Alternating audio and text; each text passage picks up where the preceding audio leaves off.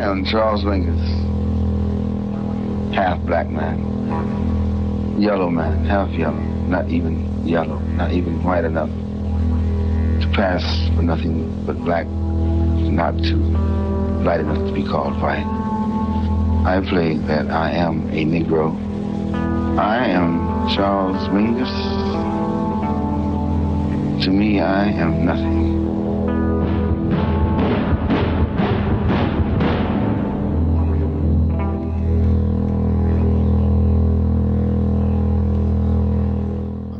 Sejam bem-vindos. Sem milongas, queridos, relaxemos e reguemos de imaginação e paixão as nossas observações sobre o jazz. Que esta pausa em nossas atarefadas vidas nos sirva de oportunidade para evadir e deixar-se levar pela pluralidade da música, exercício fundamental nesses tempos algo desérticos. Vos fala Marcelo, da Gastronômica Barcelona, em grata companhia do meu caro Rod Leonardo, de uma das mais incríveis capitais artísticas do mundo ocidental, New York City.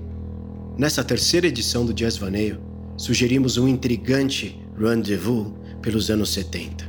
Aliás, que horror de francês da minha parte, me desculpem. Enfim, refletimos sobre o contexto do jazz na década, sua força transgressora como vetor da renovação artística a uma nova era. Recordo-lhes o modelo Cada edição do Jazz Vaneio contém quatro podcasts, ou atos, cada um deles dedicado a um álbum e um artista do período. Assim, para não perder o fio da meada, este é o podcast ou ato número 3 dentro do Jazz Vaneio número 3. Um homem e sua inexorável ânsia de expandir a linguagem da música e da composição improvisada pelos próprios alicerces do jazz. Um subversivo e visionário, Charles Mingus, precipita-se a tal empresa como um colosso em plena comunhão com a terra e suas raízes, um impiedoso e ambíguo, emaranhado de maiúscula sofisticação, unido a um primitivismo não isento de crueza. Let My Children Hear Music é um manifesto compositivo que ainda assombra e apaixona impunemente os amantes da música. Estamos em 1972. Preparem-se.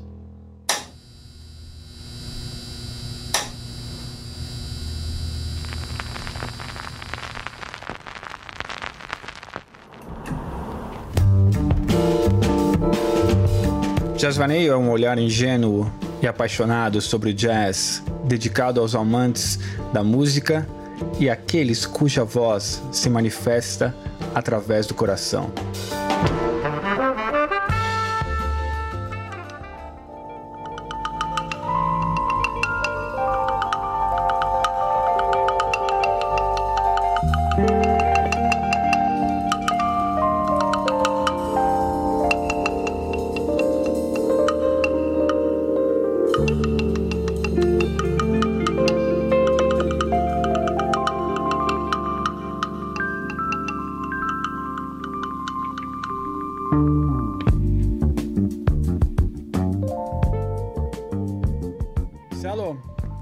Esse disco foi uma, uma, uma, uma grande experiência para mim e eu queria que você me falasse, Celo, já que você já é um estudioso disso, uh, me fala sobre o senhor Charles Mingus, um rapaz do Arizona.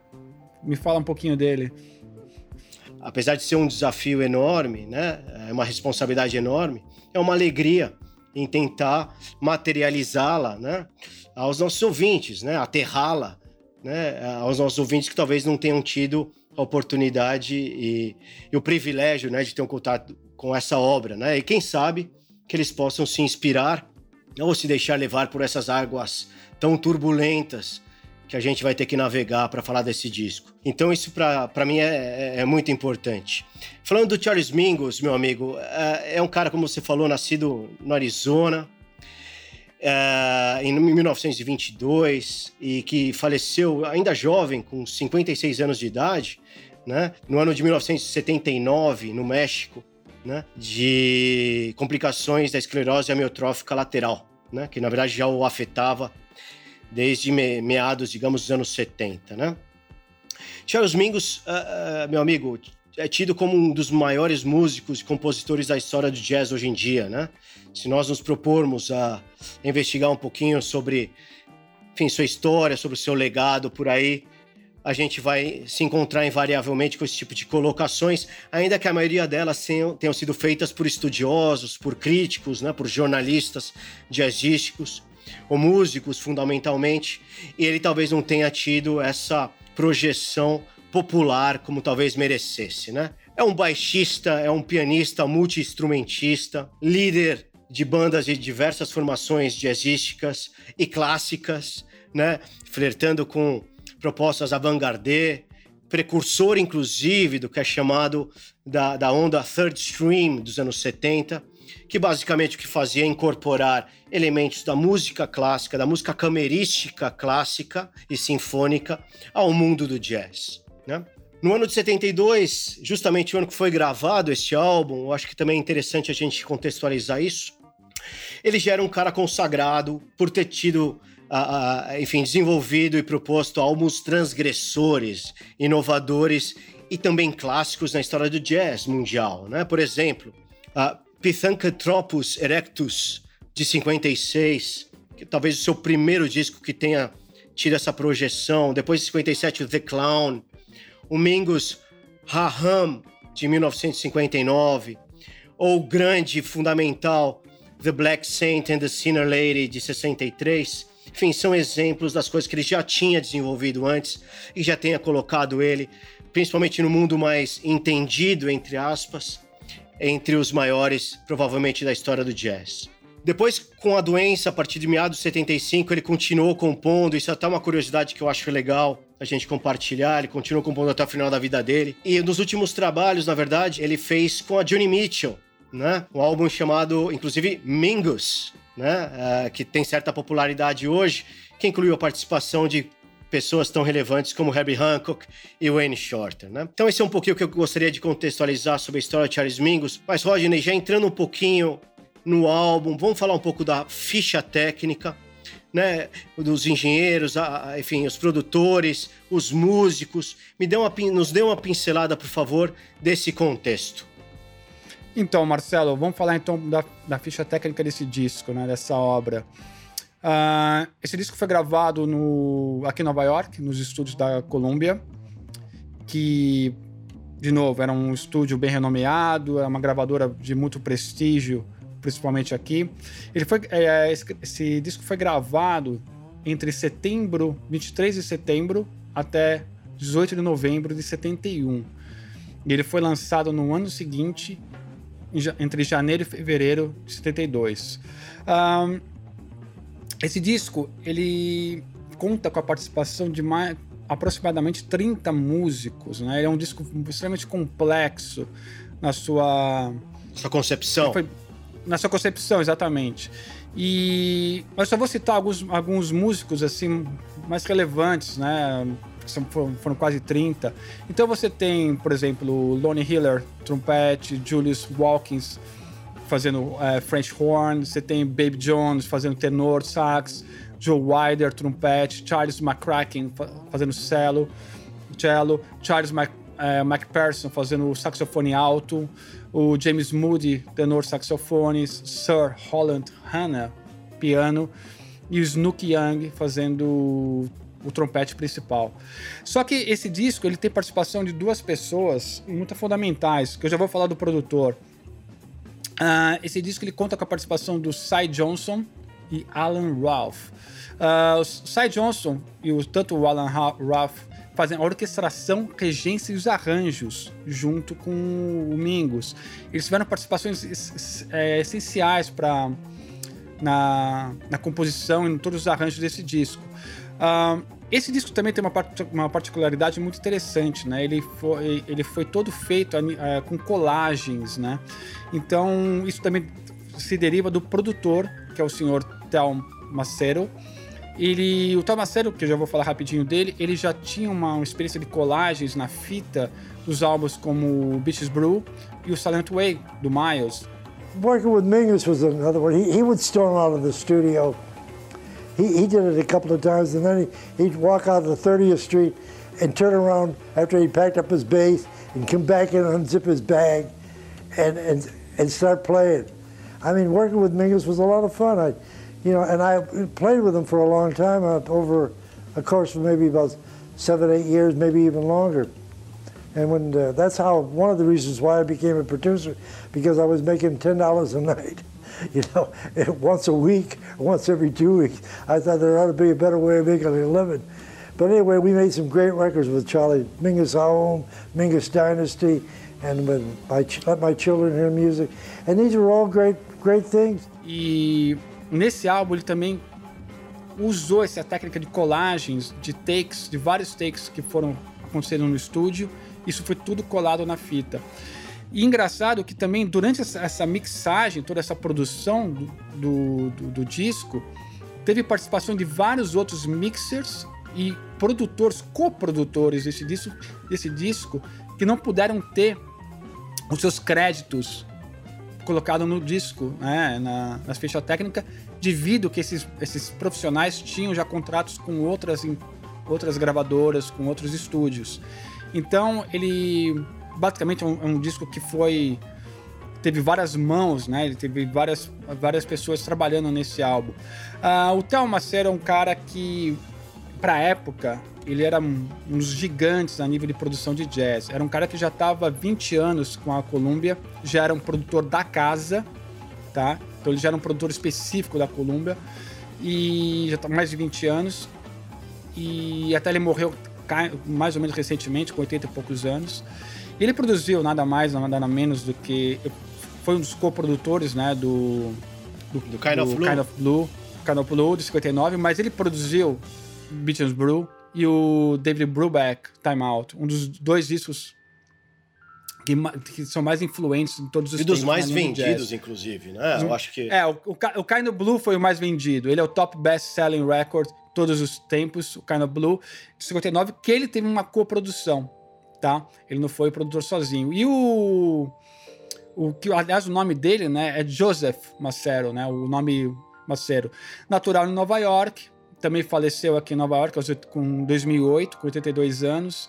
E então também é um monstro na nível de produção. E ele é muito não, digo conhecido, mas ele tem essa particularidade das colagens, que tenta imaginar, para aquela época, você fazer tudo isso na fita, colar, fazer todas essas peças, foi um trabalho art artesanal, artístico. Não, e com mais de 30 músicos, né? E uma orquestra uma orquestra de câmara jazzística ou quase sinfônica, né?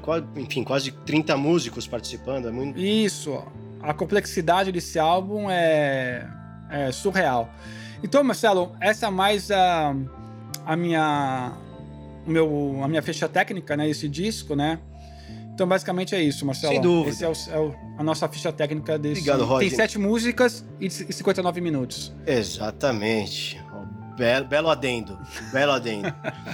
vamos entrar, Rodney, se você achar uh, oportuno, vamos, vamos entrar um pouquinho mais no álbum, né? Falar o álbum de maneira geral, percepções nossas e tal. Então, é, em primeiro lugar, eu gostaria de ressaltar de novo, essa questão de que é um disco provavelmente o mais desafiante que a gente já propôs no Jazz Vanet até hoje. É, lembramos, estamos abordando álbuns dos anos 70 e esse é o terceiro episódio e, e esse é o mais provavelmente complexo de todos eles e o respeito que a gente tem para essa obra é enorme, né?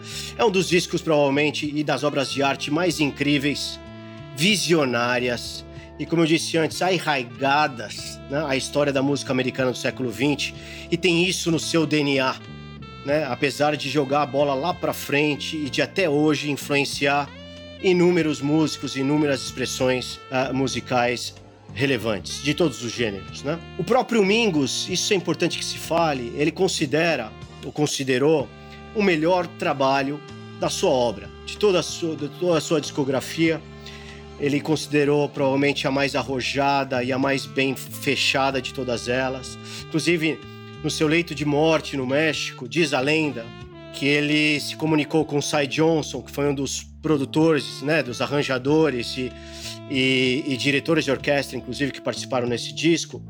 Ele mencionou isso dizendo: Let My Children Hear Music foi o álbum que eu mais gostei de ter gravado e o qual eu sou, e, aliás, do qual eu sou mais orgulhoso até hoje, né? Então isso para mim eu acho que é uma constatação interessante, principalmente partindo de um cara tão é, rigoroso, né? O Mingus tem tem essa fama no mundo jazzístico, no mundo da música, um dos caras mais chatos cri-cris, né? Se existe essa expressão em português ainda, né? Mas, mas realmente rigorosos de todos os, uh, enfim, da maioria dos músicos do jazz hoje. Então, eu acho que é muito interessante isso. Hoje em dia, uh, é um dos discos provavelmente considerados dos mais importantes da história do jazz, dos mais relevantes, principalmente com a formação jazzística que existe, né? Que é um como dizíamos antes, né, um, uma, uma orquestra de jazz baseada numa orquestra sinfônica ou de câmara clássica, né? E, e, e, o que também acho fundamental, Rodney, antes de passar a palavra, é a preocupação, uma das grandes preocupações que teve o, o, o, o Mingus, inclusive é notória, público isso, ele tinha a sensação de que o jazz tinha, de alguma maneira, se confinado né, nas vozes dos principais instrumentos, como pode ser o saxo, pode ser o trompete, o baixo, o piano e a bateria, né, que são as formações, digamos, clássicas, e tem as variações de quintetos, quartetos etc, né, ou trios, né? E ele achava que o futuro do jazz e da música no geral, ele partia do princípio de que todas as vozes e as mais ricas e diversas possíveis é, seriam fundamentais para o desenvolvimento, né, da, da, da, música e da proposta não só jazzística, mas de qualquer outra expressão musical. Então é um disco que tem essa preocupação de dar voz num primeiro plano, protagonismo, digamos, a vários instrumentos e a várias vozes, digamos, né, instrumentistas, que uma orquestra, só uma orquestra, digamos, poderia dar. Então isso é muito interessante, eu acho que é uma coisa que a gente também poderia debater um pouco mais profundamente ao longo desse, desse episódio. Então, mas Rodney, uma coisa que me interessa muito, principalmente porque você já tinha me dito que é um álbum que chegou não muito uh, há tempo atrás para você, senão que é um, um, álbum que chegou recentemente. Qual a tua visão, digamos, mais fresca das suas audições uh, desse disco? Por favor. Então, Marcelo, isso é uma pergunta complexa, né? E difícil até de responder. Um, vou tentar escolher bem minhas palavras para falar, para escrever esse esse feeling. Um, esse disco eu tô, já estou ouvindo já basicamente já umas duas semanas. Ele veio pelo pelo nosso projeto do podcast, né? Então nós fizemos nossa curagem que vamos falar. E então esse esse disco eu comecei a ouvir muito recentemente. Um, é uma, é uma obra que é uma obra que você para você fazer uma opinião formada com muito mais precisão desse disco, você precisa de bastante horas de voo nesse álbum. Então a, a, a opinião que eu, vou, que eu vou dar é basicamente a minha primeira impressão, né, de um de um entre aspas amador nesse disco. O que me chamou muito a atenção de começo foi o trabalho que o Theo Macero fez. Eu, isso já em qualquer álbum que eu vou ouvir, qualquer obra que eu começo a ouvir, já tem essa tendência de analisar a sonoridade, a textura, a produção. E isso é uma coisa automática minha. Então eu já vou para esse lado primeiro. Então eu já comecei a ver um, um produtor com, tanta, com tantos anos de casa, um produtor já muito renomeado, um cara que já trabalhava com Miles Davis. Ele fez um, isso, a, a produção desse disco não tirando, obviamente, né, o crédito do Domingos, mas a produção desse disco é uma coisa assim monstruosa, é uma coisa dos gigantes da época, gigantes. Esse disco você já tinha também um dos melhores, o melhor do melhor. E a impressão que eu tenho hoje desse disco, de sonoridade, é um disco que já de, na primeira nota, na primeira música, da primeira é, audição, dos anos 50, das grandes orquestras de jazz clássica dos anos 50 e eu não vejo, como nos outros, nos outros discos que nós analisamos aqui, uma, uma sonoridade, uma textura avant-garde, uma coisa. Eu estou falando a nível de, de, de, musicalidade e de mixagem, né? Uma, uma coisa assim, acima do seu tempo é, e super moderna, ou bem até anos 70, um disco de 72, 71, 72. E, então eu vejo até um, uma textura vintage para época, extremamente vintage que me remete bem aos anos 50. E Marcelo, esse disco, eu ouvindo de cabo a rabo, me coloca dentro de um, um filme do Fellini. Literalmente. Até, até na, você pode até ilustrar a faixa, precisamente com a faixa, quando tem aquelas entradas dos animais, do, do leão no começo, depois o elefante no final.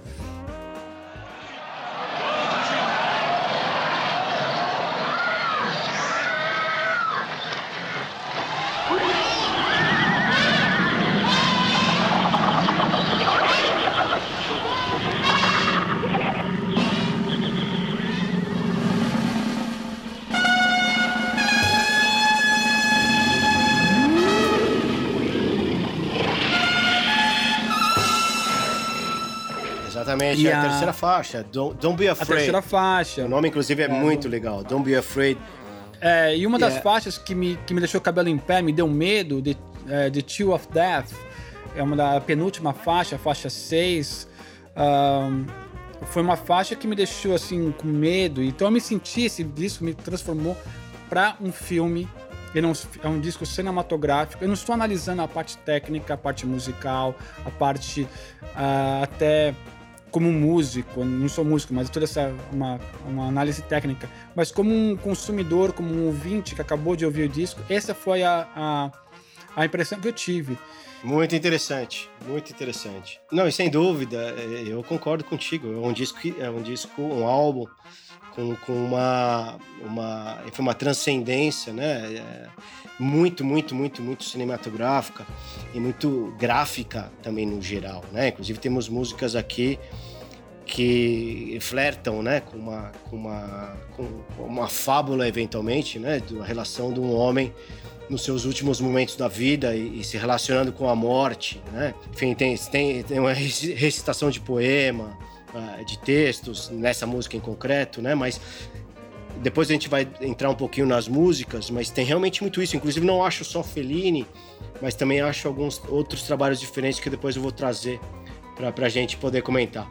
Tirando essa parte feliniana que eu vi nesse disco, ah, ele realmente, baseado no comentário seu, a gente estava comentando offline, a gente comentando que esse disco serviu de referência para muitos artistas. Aquela- essas quebradeiras de ritmo, de instrumento, tem, tem horas que cada instrumento está na sua própria viagem. Parece quase um um tá na sua- zoológico, né? Uma torre de Babel, uma torre de Babel. Inclusive no mundo do rock, você acho que fez uma referência também aqui offline é, de Mr. Bungle, né? É, do Cardiacs, também, eu falei do Cardiacs, Card... Exatamente. E, e faz, e faz todo sentido, né? Normalmente, as- essas propostas mais or- orquestrais, no, de big band, né? Elas estão muito associadas ao, ao- ao sucesso e à projeção que o Duke Ellington teve, né? O Duke Ellington é o grande referente, digamos, das orquestrações jazzísticas, dos trabalhos para big band, composições cinematográficas, sem dúvida, né?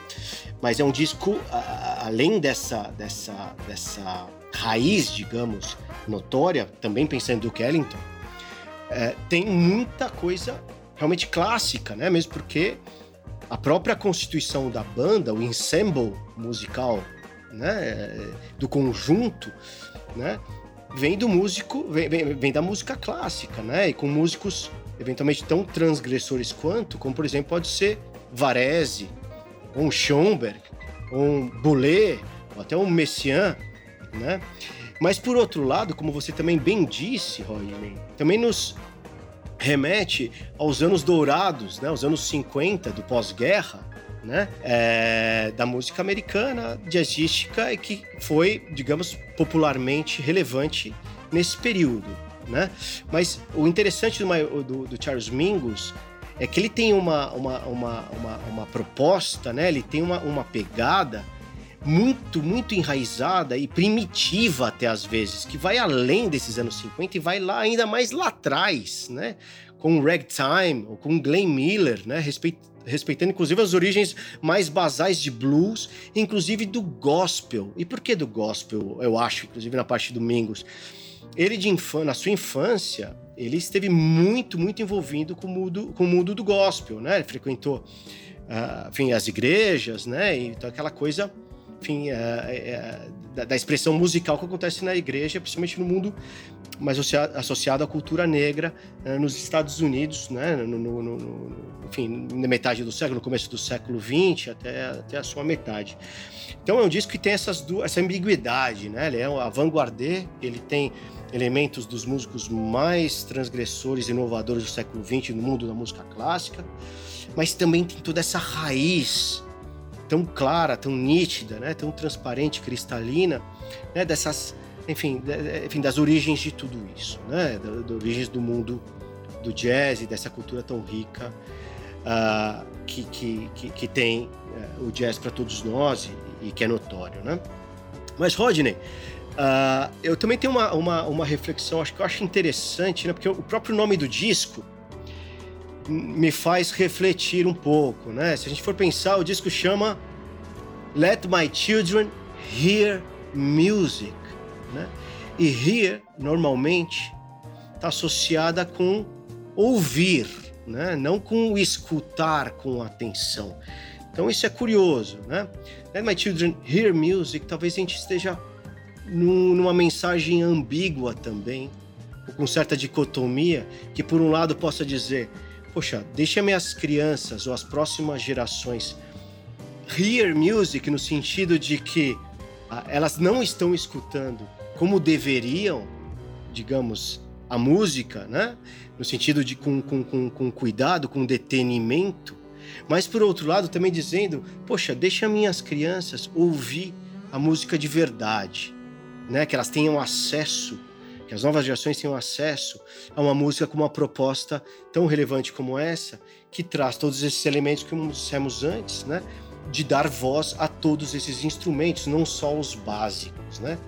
Então eu faço essa leitura, não sei como você percebe ela, né? Você que mora em Nova York, tem o inglês talvez como língua uh, mais, mais próxima.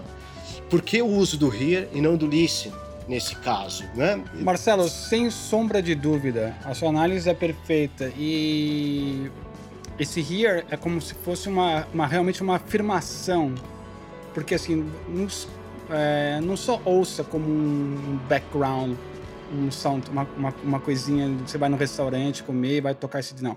É para você realmente assimilar, ouvir com atenção esse disco. Que é o listen, né? então, né? Em, em teoria, é o listen. É, não é. é ele, ele, porque ele vai além do, do, do ouvir, né? É, escute esse Exatamente. Disco. Ouça, assimile, preste atenção. Marcelo, baseado no que você acabou de falar, esse disco passa muito para mim.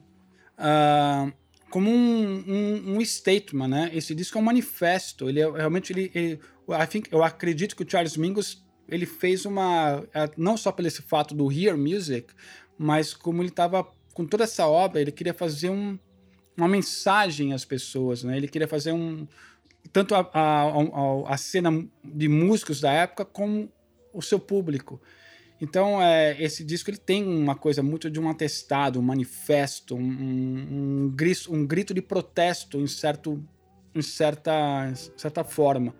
Você acha que procede isso, Marcelo? Sem dúvida, eu acho que sim. É, é uma mensagem artística e pessoal, né? Como um visionário, né? Que tem a ver com isso, né? Que tem a ver com essa questão de vamos realmente dedicar tempo, né? E energia, né? Para para o desenvolvimento, né? para o futuro, olhando para frente, sem perder ra as raízes. Né?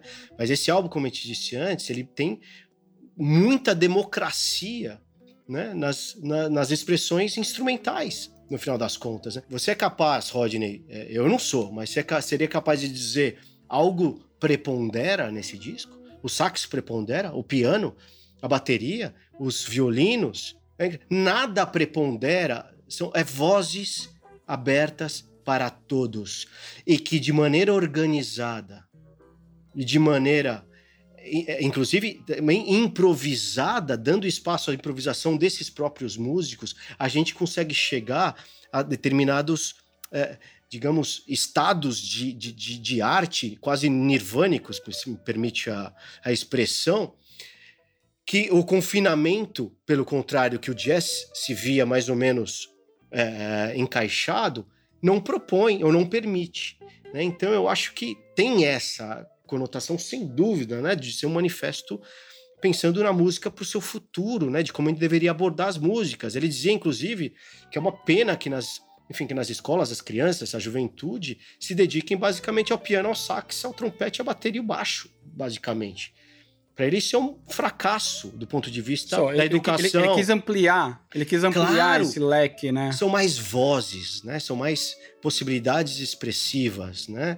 E, e, e essa complexidade traz o quê? Traz riqueza, né? Traz mais cultura e traz mais mesclas e traz mais coesão e ao mesmo tempo pluralidade.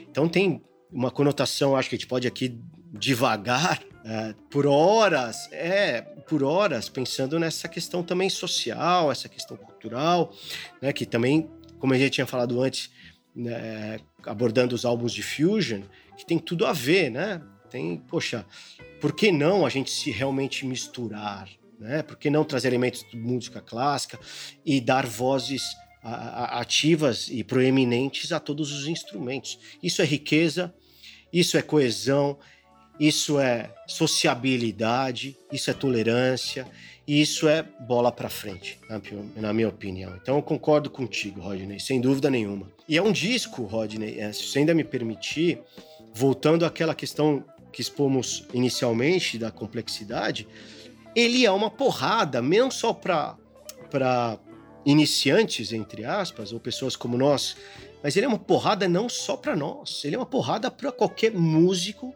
qualquer jornalista ou esperto, digamos, né, que é uma palavra vindo do castelhano, né, do ponto de vista do cara que tem expertise, porque é um disco que surpreende sempre e assusta sempre a cada audição. É uma obra titânica, infinda até, né? E absolutamente singular, ainda que tenha, insisto, toda essa esse, essa raiz e essas uh, projeções para o futuro, né? Então, para mim, eu acho que é que é um pouco um resumo geral do que a gente poderia dizer desse disco, Rodney. E Marcelo, eu estava pesquisando, né, para esse podcast, eu fui dar uma olhada na, na edição original é, da, da revista da Billboard de, seten, de março de 72. Ele teve uma, ele teve uma, uma, uma projeção bem tímida, né, esse disco. Não me estranha, não me estranha.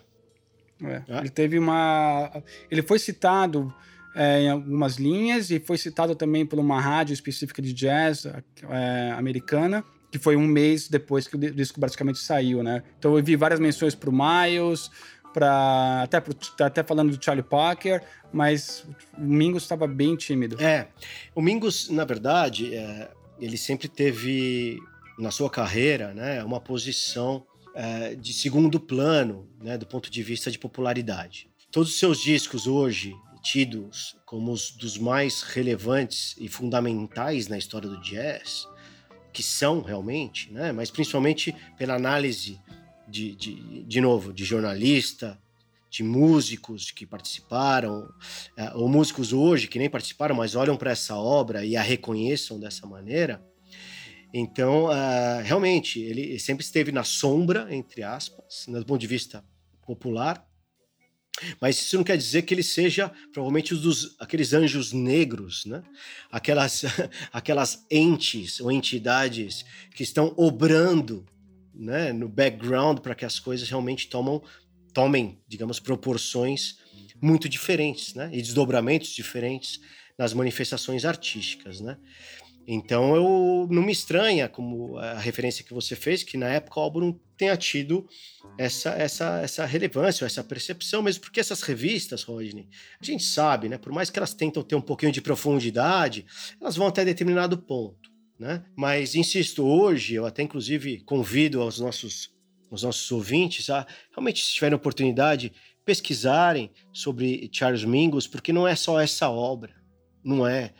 Ele é um cara que esteve, enfim, é, cozinhando, né, do background, né, nas, nas, na, na, escuridão, entre aspas, né, é, enfim, muito do que é, depois foi se considerado, digamos, as grandes inovações, pensando no jazz, inclusive na música em geral.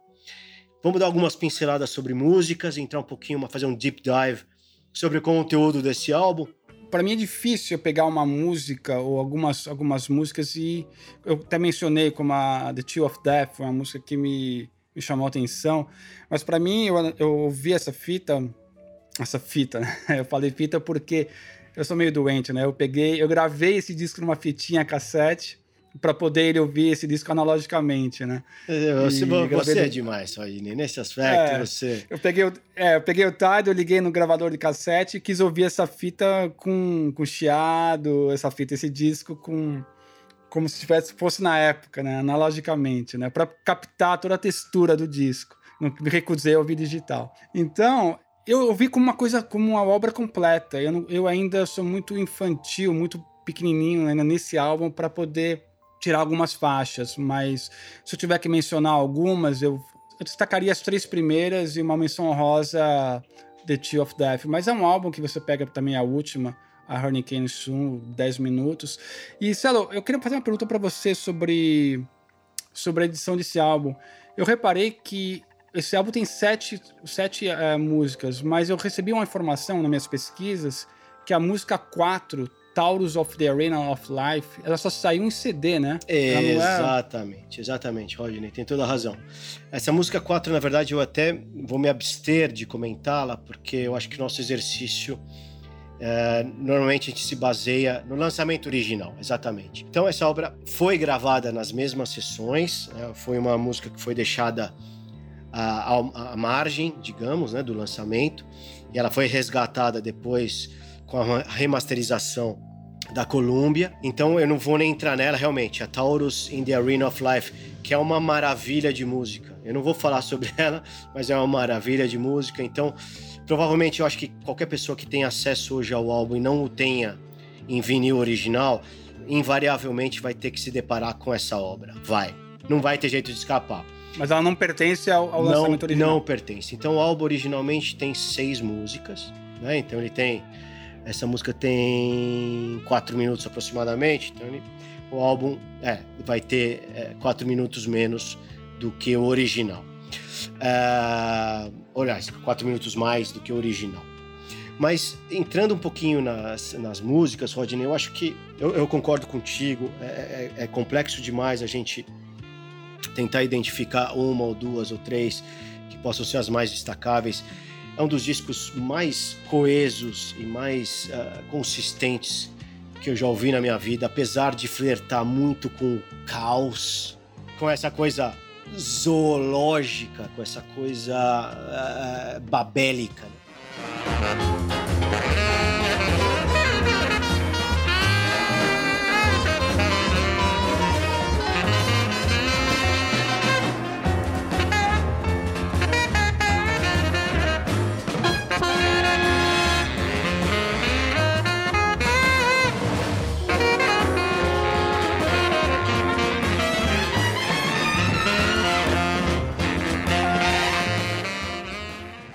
Mas é, eu vou tentar fazer um exercício de pegar o nosso ouvinte do Jazz Vanet e falar: meu amigo, se você precisar de ajuda de alguém e que alguém te leve pelas mãos, né, pelo esse tortuoso, por essas águas turbulentas, como eu disse no início, então eu vou ser o cara que vai tentar fazer esse exercício. Então, e, e vai começar fácil, porque eu vou começar com a primeira música, que na verdade, até para mim pessoalmente, eu acho que é a mais, a que mais me toca até hoje. Né? Ela chama The shoes of the fisherman's wife are some jive slippers.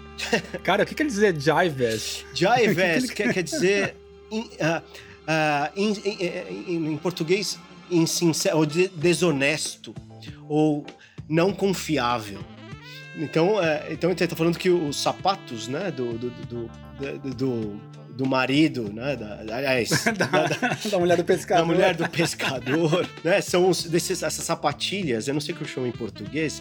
Sabe esses sapatinhos pra dormir? Slippers, é, uma sapatilha. É, Slipper dormir. É o que você vai dormir. Exatamente. Porque elas são, eh, não são confiáveis, né? Porque provavelmente sejam escorregadias, ou porque, enfim, não dá pra você descer a escada com elas, ou subir, ou fazer exercício com elas. Então, é uma brincadeira que vai nessa linha, que eu acho fantástico, porque tem a ver com a obra, né? E na verdade essa música é, é um, é um, arranjo novo de uma música é, composta em 65 pelo próprio Mingus, evidentemente, chamada Once Upon a Time There Was a Holding Corporation called Old America. Também é outro nome super insinuante. super insinuante. Então ela é um, um, arranjo novo dessa música já composta em 65, né? E, e o curioso, que das coisas mais belas dessa música é a própria introdução dela. Tem uma abertura solene, orquestral, né? E com arranjos bem sinfônicos mesmo, né? E ela me remete, Rodney, você falou de Fellini, eu vou te falar do Godfather, do, do Nino Rota. Nino Rota, que foi o compositor do soundtrack do, do primeiro Godfather de 72, também, na mesma época, inclusive, eu acho. Inclusive, não, é de 72. Eu não estou falando que tem influência, eu estou querendo dizer que me remete. Né? E, e, e especificamente na, na, numa trilha chamada The Halls of Fear, né? que ela foi tocada, por exemplo, na famosa cena final do assassinato naquele restaurante italiano. Eu não quero fazer spoilers aqui, por caso alguém não tenha visto. Mas é um clássico. Mas, né? é um clássico. clássico. Se alguém quiser tiver a oportunidade de colocar essa cena e no final, depois dos assassinatos. Cara, bem sacada, não tinha pensado ver nisso, o Patino saindo né? depois. Saindo do restaurante. depois né? toca uma. Enfim, tem, uma, tem, uma, tem um tema tocado também com, uma, com essa pegada, digamos, orquestral, que me repete, remete muito à introdução desse disco. Então tem essa coisa meio misteriosa, meio oculta, meio tensa nessa abertura, né?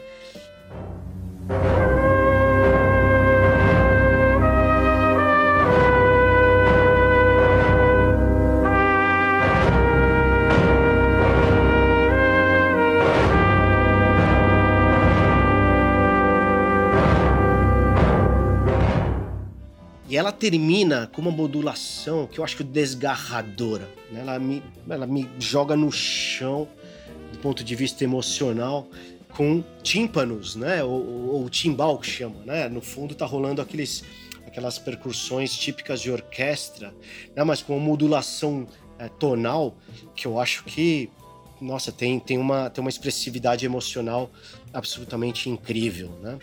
E a partir daí a música ganha numa enfim, numa potência extraordinária de arranjos, né, de composição multi-instrumental, como dizíamos antes, é, enfim, com todos os instrumentos, ou vários instrumentos dialogando no primeiro plano, né, é um caldeirão né, que se cozinha, né, que de uma maneira sintetiza a riqueza né, é, da, da, da linguagem da proposta da música, né, que é camerística e é orquestral ao mesmo tempo. Né? Então, eu acho essa música, para quem quiser começar realmente a se aprofundar no álbum, vamos começar com a primeira, que é o mais fácil. Né? E se me permitirem, Rodney, eu vou propor a segunda, que também vai Não, ser lógico. ainda mais fácil, que é a própria segunda então, música quer... do disco. Desculpa, Rodney, diga. Hum, você quer tocar um trechinho das duas? É, vamos colocar um trechinho de duas. A gente pode, pode colocar agora um trechinho podia pegar da introdução mesmo, que, que eu, como disse, remete talvez ao,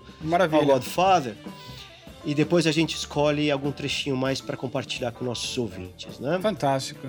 Então vamos ouvir um pouquinho, rapidinho, vamos ouvir vamos o lá. The Shoes of the Fisherman's Wife Are Some Jive Ass Slippers. Fantástico, eu adorei esse nome, cara. É foda, eu amei também.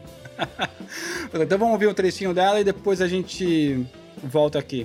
Beleza. Então,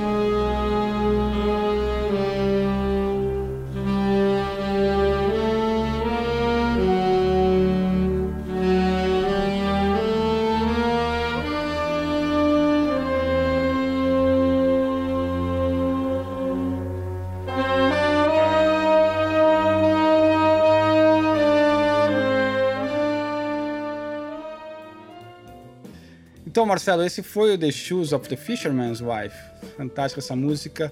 E então, qual outra observação você tem? Que você é, eu vou, eu, vou, eu vou continuar conduzindo os nossos ouvintes pelo, por esse álbum para que seja, pelo menos na minha, na minha concepção, um, uma viagem é, um pouco mais tranquila, se é que se pode dizer isso. Então, vou simplificar e vamos continuar com a segunda mesmo, né? que ela tem um nome de conotação absolutamente clássica, né?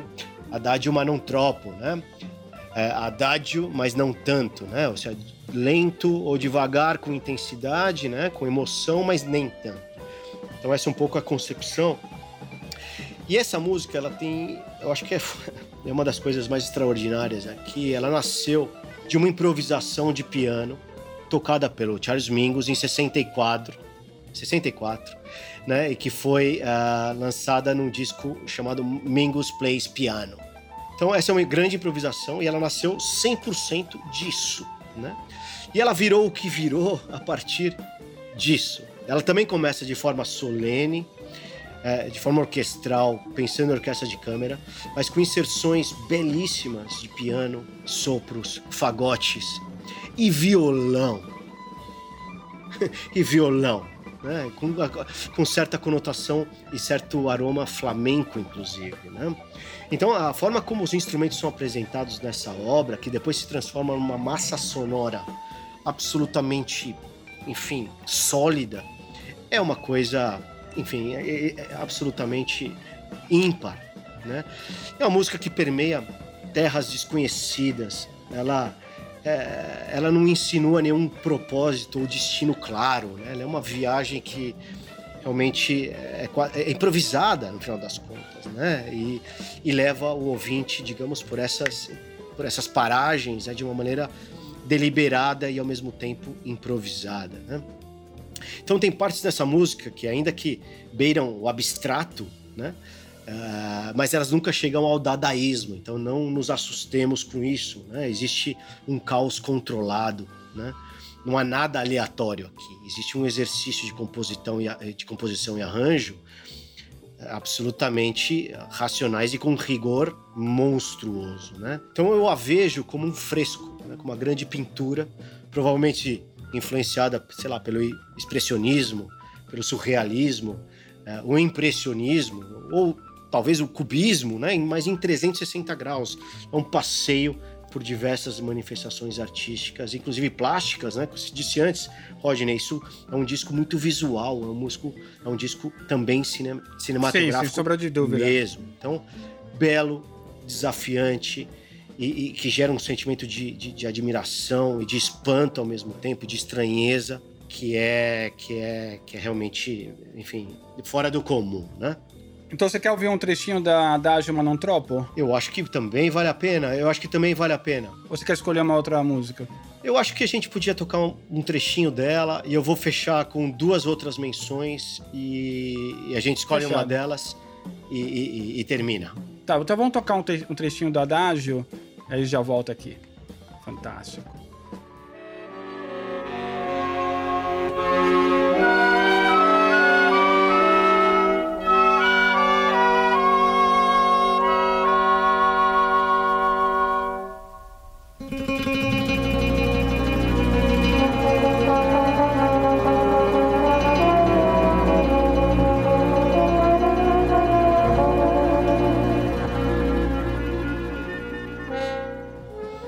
Marcelo, esse foi o Adagio Ma non troppo. E quais são as, as suas outras recomendações ou observações sobre algumas outras faixas? Então, é, a, a, próxima que eu ia sugerir, de novo, hein? Tentando trazer os nossos ouvintes pela mão, aí de mãos dadas. Esse disco para mim já, já tem sua, enfim, sua consistência há muitos anos, é, enfim, que ele faz parte do meu repertório é um dos meus pratos também prediletos, dos muitos que eu tenho. Eu sou um cara muito eclético. Mas no final das contas, é, eu acho que The Chill of Death, que você mencionou antes, ela, ela talvez seria uma, uma, uma, uma recomendação interessante, né? Ela... É, essa música me chamou a atenção, né? Bastante. É, é, é. E porque ela também tem um elemento lírico interessante, né? Porque ela traz um texto, né, e um poema que foi supostamente composto na adolescência do Charles Mingus, é, que é o... seria um, seria um monólogo. É, é não, é claro, é um, é monólogo. Ele recita isso, recita isso, mas enfim, de uma observação, de, um, de uma reflexão dele em sua adolescência, né, no sentido de cacete, como eu vou, qual é qual é a, a, cara da morte, qual é o personagem da morte, como ela vai me receber. Mas é uma visão bem positiva, né? Ele fala que a, a morte, no final, acho que acredito que ele fala, a morte não é uma coisa tão você não pode, você não precisa ter medo, né? É uma, é uma coisa suave. Tem isso, mas ela é tricky. Mas ela é tricky. Ela é, ela tem suas armadilhas, né? Porque primeiro, a morte na concepção do Mingus é uma mulher bela. Então ela é atra atraente né? Ela de alguma maneira se insinua, né? E ela te atrai, né? Como, como, como eu disse agora. Então isso tem sua conotação de cuidado, né? Nem tudo que, nem toda a beleza, né? Que, que vem aos olhos é uma beleza que realmente vai te levar para um lugar que você realmente almeja ou que mereça, inclusive.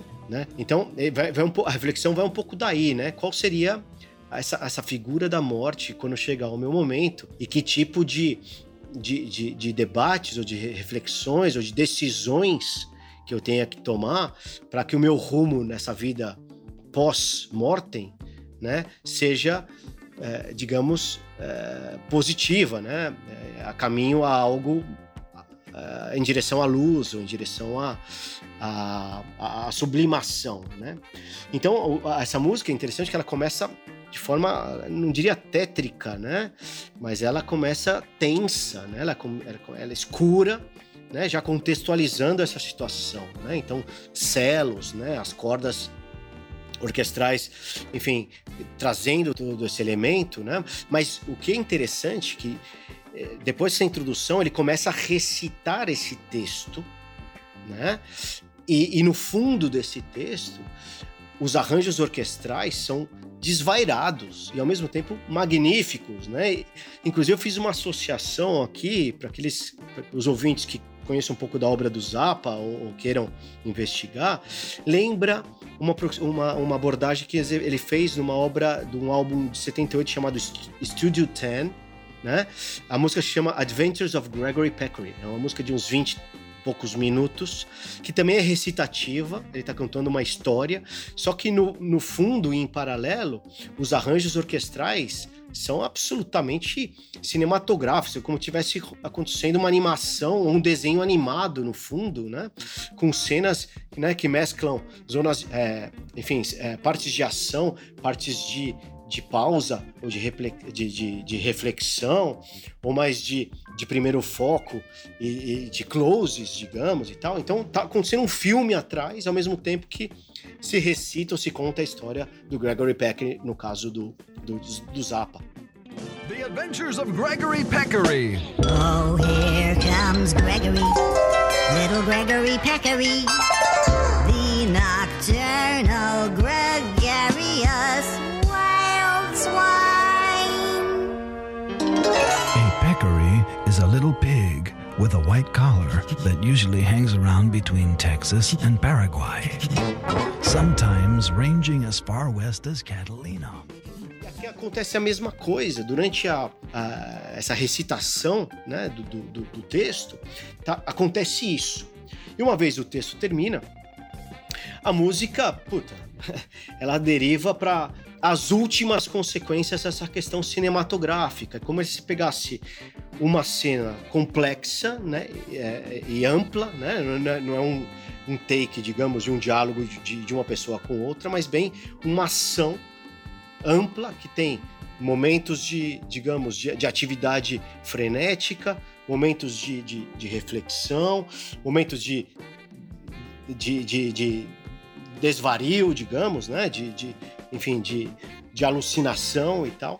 E, e, e, consegue fechar e compor todo esse, toda essa proposta numa cena e numa abordagem orquestral, né? Então, os motivos emocionais aqui transitam, né, para cima e para baixo, é uma montanha russa.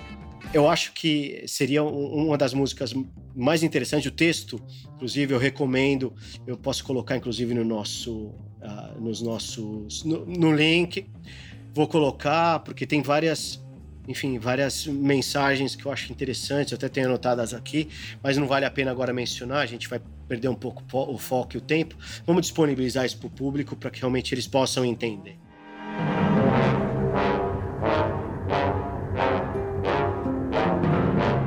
Of death as she clutched my hand. I knew she was coming, so I stood like a man. She drew up closer, close enough for me to look into her face, and then began to wonder, hadn't I seen her some other place? Então, eu recomendo realmente né, para o ouvinte uma, uma, uma abordagem cautelosa, primeiro, para evitar rejeição, né? Porque não é um disco necessariamente fácil. Então, talvez explorar, inclusive, uma das coisas que eu, além da, dessa proposta que eu fiz, né, enfim, da primeira, da segunda, depois do Tear of Death, e terminar com The Eye of Hurricane, que foi inclusive dedicada à esposa dele, não fala dela, não é uma música inspirada nela, mas foi dedicada a ela, que é uma música talvez mais direta, ela tem samplers, inclusive, de tormentas, né, de, de, de ventos e chuva, tanto no começo e no final. É uma música talvez do disco das mais facilmente digeríveis entre aspas, né? Então é um disco que eu ia, apesar de ter dado essa proposta, eu talvez dissesse quem tiver a oportunidade de ter o vinil, ouça o lado A, pare, pare, esquece, digira, né?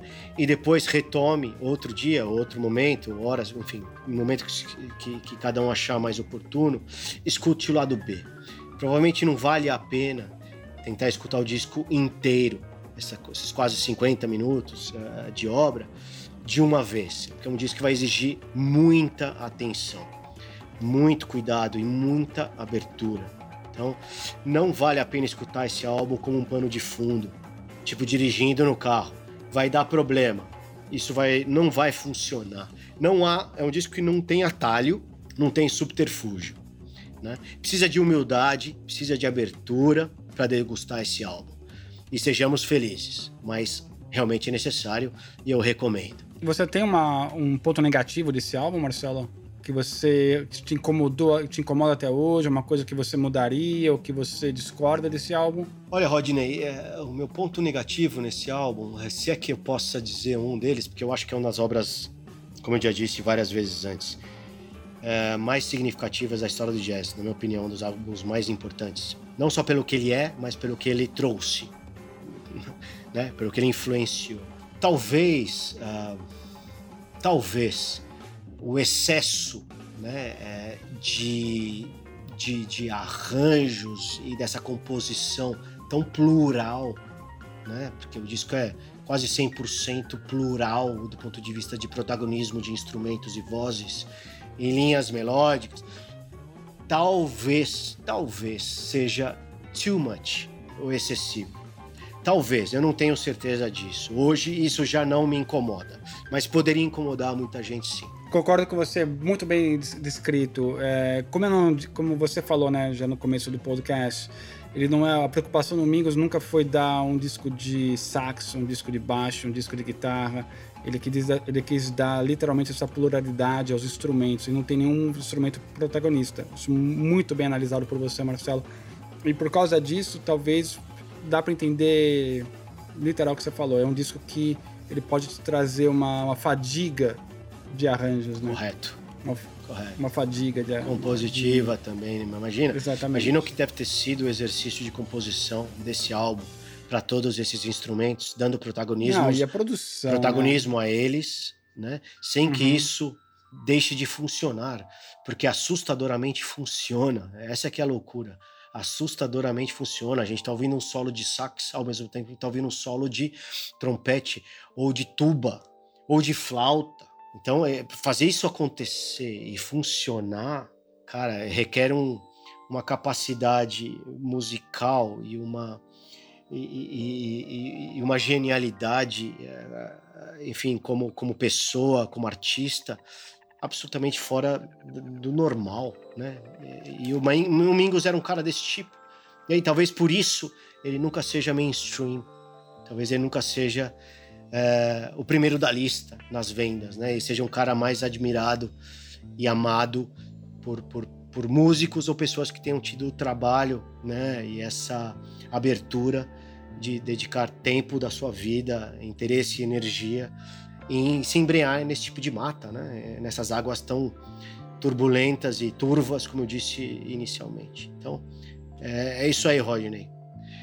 Muito feliz de poder compartilhar isso com o nosso público, porque realmente foi, é um desafio importante e espero que tenha sido inspirador e, e que tenha trazido elementos positivos para todos. E é um disco, Marcelo, só para encerrar. Uh, você acha que é um disco difícil, se alguém tiver interesse de pegar a mídia física, você acha que é difícil encontrar no Brasil esse disco em mídia física? Na Baratos Afins ou ali na uma loja especializada? Ou não?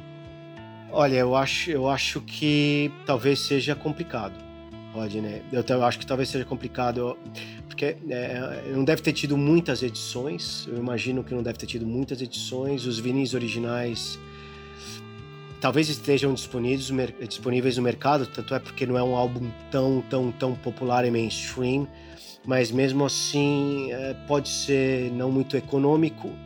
E as edições no Brasil, acho que nunca deve ter sido lançado no Brasil, em nenhum meio, e tudo é importado. Mas é, não é um álbum impossível, longe disso. Inclusive está nos streamings também, na parte uh, digital. Mas pensando em meios físicos, Rodney, é, sim e não. Eu não tenho, não tenho convicção na minha resposta. Não tenho.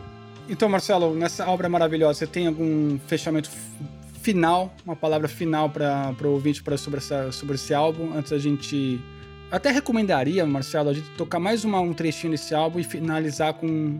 É, vamos, final, vamos, merece. vamos finalizar, Rodney, com um trechinho de The Eye of Hurricane, Sue, dedicado à sua esposa, é, que é uma das músicas mais, talvez mais palatáveis.